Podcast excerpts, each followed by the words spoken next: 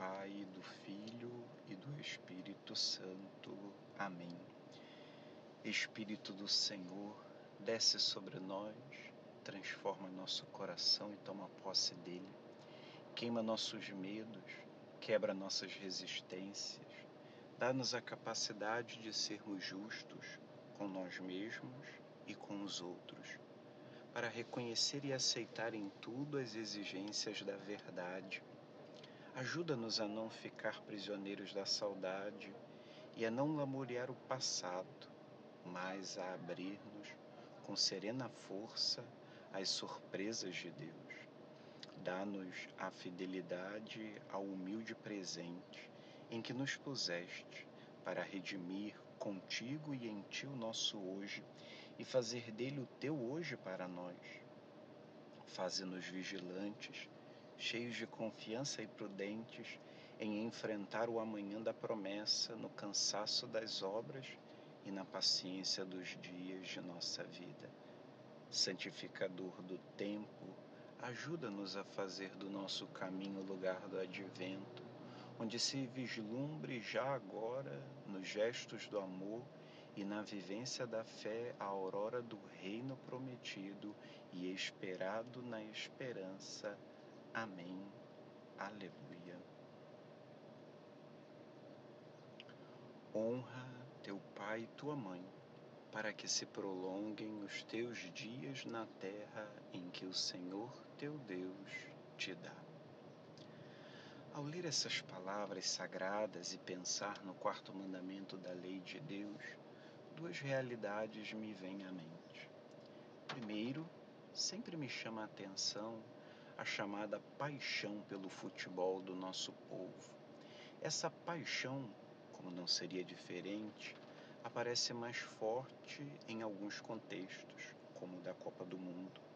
Alguns chegam a dizer que é sinal do nosso patriotismo. Será?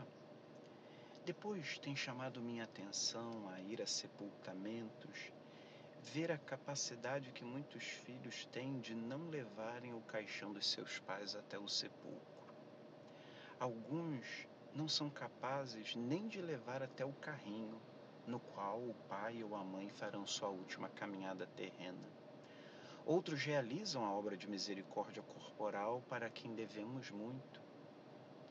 Deixam que os funcionários do cemitério, os chamados coveiros no passado, levem aqueles que os levaram durante anos e anos nos próprios braços, para não dizer da mãe que carregou seu filho dentro dela cerca de nove meses. Tais fatos podem parecer divagação, mas são um verdadeiro questionamento para nós diante do quarto mandamento. Este é o único que vem acompanhado de uma consequência direta dada por Deus. Como lembra o apóstolo, honra teu pai e tua mãe, é o primeiro mandamento com promessas, para seres feliz e teres uma longa vida sobre a terra. Efésios 6, 1 a 3. Enquanto só três primeiros mandamentos eram destinados a Deus, a partir do quarto a direção é o outro.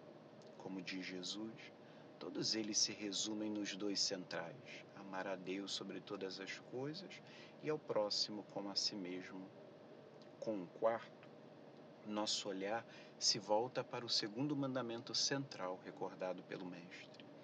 É claro para todos que o quarto mandamento se dirige ao respeito, amor e cuidado para com nossos pais, familiares e antepassados. Porém, ele não termina aí. Ao contrário, essa palavra nos leva ao fundamento da doutrina social da Igreja. Deus quer que amemos nossa terra, nossa pátria, nosso povo e respeitemos nossas autoridades. O quarto mandamento nos leva a reconhecer que toda autoridade legítima vem de Deus e é manifestação da sua autoridade. Por isso, honrar pai e mãe vai além do que pensamos e é mais abrangente do que aquilo que vivemos. O catecismo nos lembra que nós, os filhos, devemos a nossos pais respeito, gratidão justa obediência e ajuda. Parágrafo 2251. São eles os responsáveis pela nossa existência. Ao mesmo tempo, é nosso dever, como cidadãos, trabalhar com os poderes civis para a edificação da sociedade, num espírito de verdade, de justiça, de solidariedade e de liberdade. Parágrafo 2255. O amor aos nossos pais não pode estar apenas no nível do dever, mas precisa ir mais além. Da mesma forma, nosso patriotismo não pode se resumir a uma euforia em duas horas de partida de futebol ou de quatro em quatro anos. Ao contrário, seguir o quarto mandamento é continuar amando e obedecendo a Deus.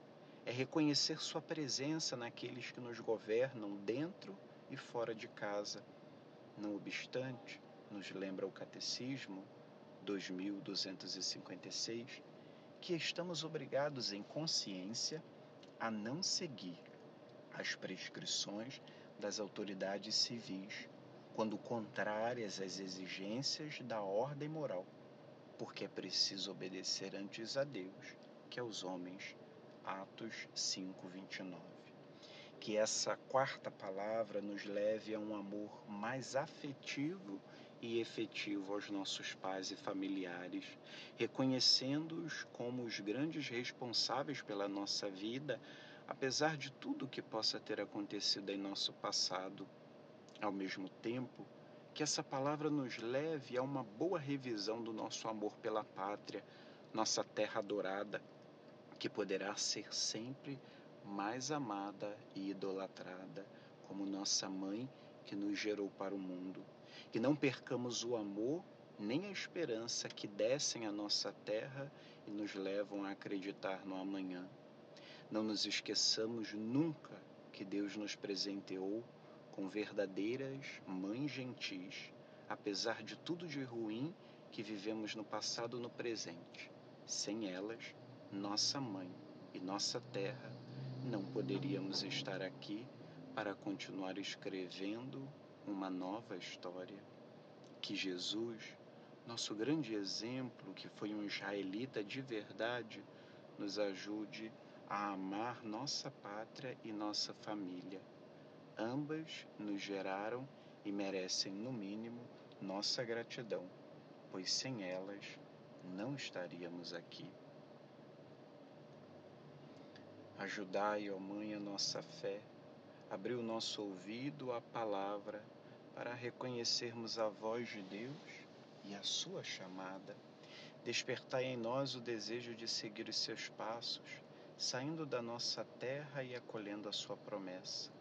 Ajudai-nos a deixar-nos tocar pelo seu amor para podermos tocá-lo com a fé. Ajudai-nos a confiar-nos plenamente a Ele, a crer no seu amor, sobretudo nos momentos de tribulação e cruz, quando a nossa fé é chamada a amadurecer. Semeai na nossa fé a alegria do ressuscitado. Recordai-nos que quem crê nunca está sozinho.